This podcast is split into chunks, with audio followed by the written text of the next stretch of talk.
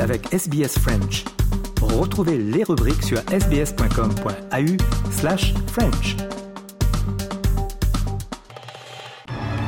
À la une de l'actualité de ce samedi 24 septembre, des inondations frappent à nouveau la Nouvelle-Galles du Sud. Une fillette de 5 ans est portée disparue. Les autorités appellent à la plus grande vigilance face à la montée des eaux, vous l'entendrez.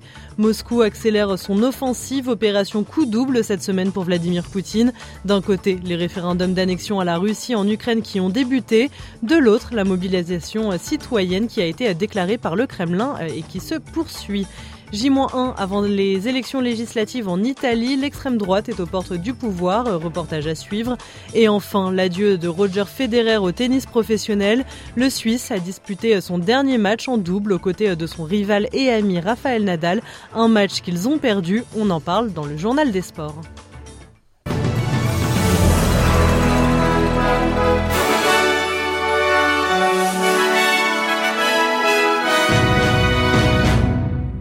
On ouvre ce journal avec une fois encore les inondations qui touchent une partie de la Nouvelle-Galles du Sud. Deux véhicules ont été pris au piège hier soir à Toulamore dans l'ouest de l'État. Quatre passagers ont été secourus, mais une enfant de 5 ans est toujours portée disparue. Le secouriste Sean Kern appelle les résidents à être extrêmement vigilants face à la montée des eaux. New South Wales SES has responded to 150 requests for assistance around New South Wales. This has included five flood rescues. So we would like to take this opportunity to remind the community to not walk, drive or play in floodwater. It is extremely dangerous. Um, it's hard to tell at times if the road has been washed away where you need to go, um, and there's all sorts of debris and other stuff in the floodwater. So you're not only putting your own life at danger, you're putting the lives of the rescuers that need to come assist you in danger as well. Et dans cette optique de lutte contre les catastrophes naturelles et le réchauffement climatique, eh bien, les dirigeants du monde entier se succèdent à la tribune de l'Assemblée générale des Nations unies à New York, certains avec plus ou moins de conviction. Une prise de parole très attendue était celle du Premier ministre du Pakistan, alors que son pays est frappé depuis le mois de juin par des inondations meurtrières. Un tiers du Pakistan est sous les eaux et près de 1600 personnes sont décédées. Shehbaz Sharif accuse les pays les plus riches de détruire les pays les plus pauvres. On l'écoute. Alors que je suis ici, mon cœur et mon esprit n'ont pas pu quitter mon pays. J'ai toujours l'impression de visiter une de ces zones touchées par les inondations. Pendant 40 jours, 40 nuits, un déluge biblique s'est abattu sur nous. Des millions de migrants climatiques cherchent toujours un petit morceau de terre à l'abri, au sec, pour planter leurs tentes pleurant leur mort et leur avenir. Il est donc temps de se demander non pas ce qui pourrait être fait, mais ce qui doit être fait. Ce qui se passe au Pakistan ne doit pas concerner que le Pakistan.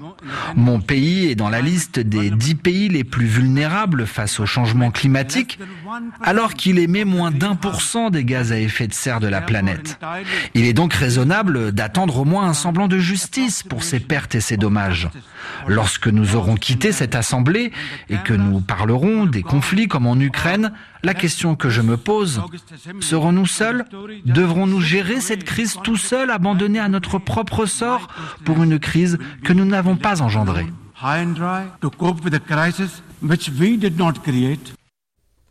En Iran, les manifestations se poursuivent. Dix jours après la mort de Masha Amini, une jeune femme détenue par la police des mœurs pour avoir mal porté son voile. Les autorités annoncent que 17 personnes sont décédées dans les rassemblements, un chiffre que dénoncent certaines ONG. Iran Human Rights parle de plus de 50 décès.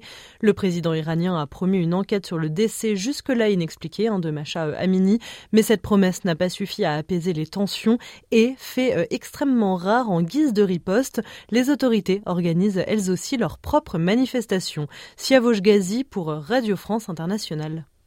Le pouvoir iranien a organisé des contre-manifestations vendredi pour empêcher l'extension du mouvement de protestation à travers le pays. À Téhéran, des dizaines de milliers de personnes se sont rassemblées vendredi après la prière pour dénoncer les manifestations d'opposition de ces derniers jours. Narges, une adolescente de 14 ans, ne cache pas sa colère. Je suis venu ici parce qu'ils sont en train d'insulter notre révolution. Ils insultent nos femmes.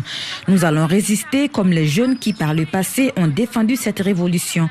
Nous avons fait cette révolution avec notre sang et nous allons la défendre avec notre sang. J'aime infiniment ma sœur Masha Amini. Je suis très triste qu'elle soit morte. Je présente mes condoléances à sa famille. Mais même si les gens veulent protester, il faut le faire correctement parce que ce qu'on voit dans la rue, c'est de la sauvagerie de la part des fauteurs de troubles.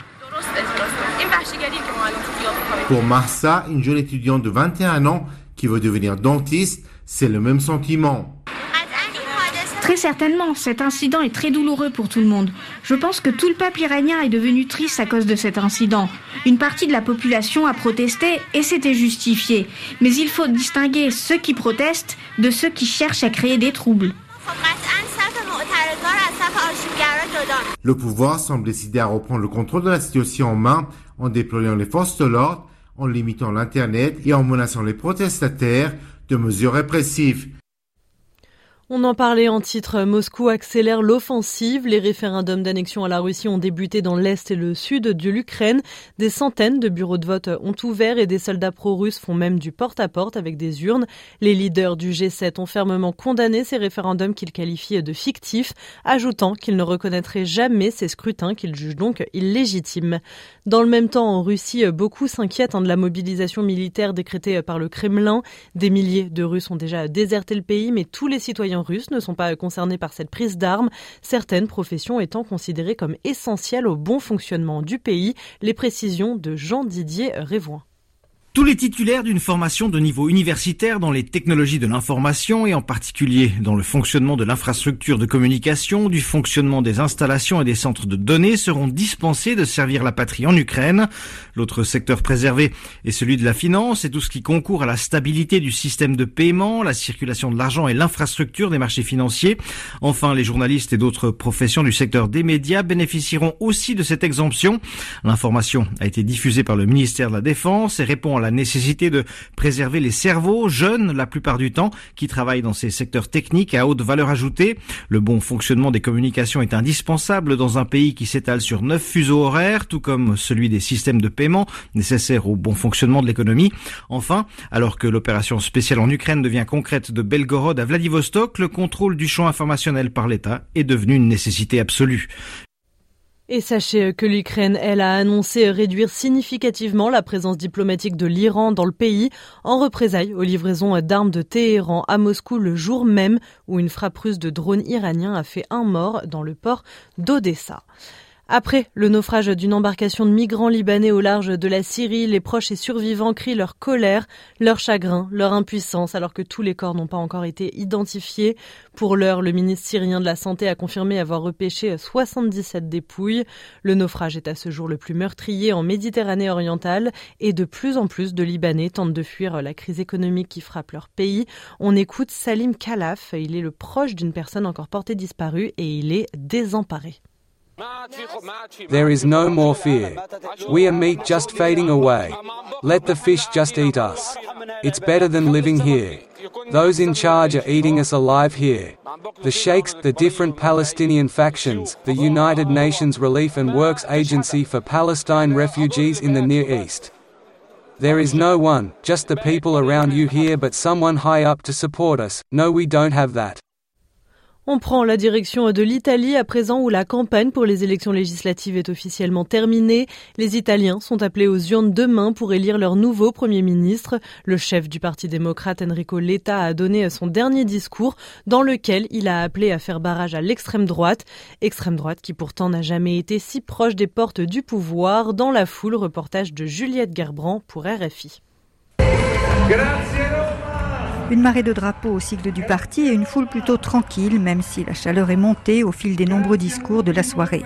Concetta Trombetta, 61 ans, est venue des environs de Rome avec son mari. Je suis là parce que je crois que ce sont des élections très importantes. Ce sont les plus importantes de ces dernières années. Assis en bordure de la place, un monsieur, dos voûté et cheveux blancs, porte accroché une pancarte sur laquelle on peut lire Je suis né sous le fascisme, je ne veux pas mourir sous Mélanie. Le fascisme était nationalisme extrême. Et Meloni, c'est toujours nationalisme extrême. pour ça, il y a une connexion. Je ne dis pas qu'il soit la même chose, mais l'histoire se répète en façon différente. Valerio Occhetto refuse de dire son âge, mais il allait déjà à l'école sous Mussolini. Assis dans les premiers rangs, Emilio Rizzo est venu soutenir le Parti démocrate et Enrico Letta, qui l'apprécie pour son honnêteté intellectuelle et son sérieux. Face à la victoire annoncée de l'extrême droite de Giorgia Meloni, il veut rester optimiste. J'espère qu'elle gagnera de très peu, qu'elle sera mal élue. Parce que si elle est mal élue, déjà pour commencer, elle ne pourra pas toucher à la Constitution. Ensuite, euh, on verra. On verra. Des mots qui reviennent régulièrement. Habitués aux gouvernements éphémères et aux coalitions improbables, les Italiens présents ce soir ne font pas de paris sur l'avenir. Et l'enjeu des élections législatives en Italie, on y revient un peu plus tard dans l'émission avec Dario Castaldo, journaliste pour SBS Italiano. Pour clore ce journal, on en vient à ce vol de données euh, d'une ampleur inégalée en Australie après euh, le piratage du deuxième opérateur téléphonique du pays qui a laissé échapper les données personnelles de millions euh, de clients actuels ou passés. D'après Optus, un tiers des données a déjà pu être copié avant que l'attaque ne soit stoppée. Les précisions de notre collègue Grégory Pless pour Radio France Internationale. C'est un vol de données d'une ampleur inégalée en Australie. Le nom, la date de naissance, le numéro de téléphone et l'adresse email d'au moins 3 millions de clients d'Optus ont été copiés directement depuis la base de données de l'opérateur téléphonique. Dans certains cas, les cybercriminels à l'origine de cette attaque ont également pu obtenir l'adresse personnelle des clients ainsi que le numéro de leur permis de conduire ou de leur passeport. Optus, qui a révélé l'attaque dès jeudi, a annoncé avoir diligenté une enquête et s'être rapproché de la police fédérale ainsi que de l'unité spécialisée dans la cybercriminalité. On n'en sait pas beaucoup plus pour le moment, Optus s'étant contenté d'indiquer qu'il s'agissait là d'une attaque très sophistiquée émanant de diverses adresses IP européennes. Celle-ci pourrait avoir été menée par une organisation criminelle, voire même par un acteur étatique. Seule consolation, aucun mot de passe ni aucune coordonnée bancaire n'a été dérobée. La PDG d'Optus a toutefois appelé ses clients à redoubler de vigilance vis-à-vis de possibles arnaques et autres requêtes frauduleuses. Un point sur la météo de ce samedi après-midi. Il fait 18 degrés à Perth et à Adélaïde, 15 degrés à Melbourne, 12 degrés à Hobart, comptez 17 degrés à Canberra, 19 degrés à Wollongong, là où se tiennent actuellement euh, les mondiaux de cyclisme sur route, 20 degrés à Sydney, du soleil, il fait 28 degrés à Brisbane, du soleil à Cairns également 32 degrés et comptez 35 degrés à Darwin.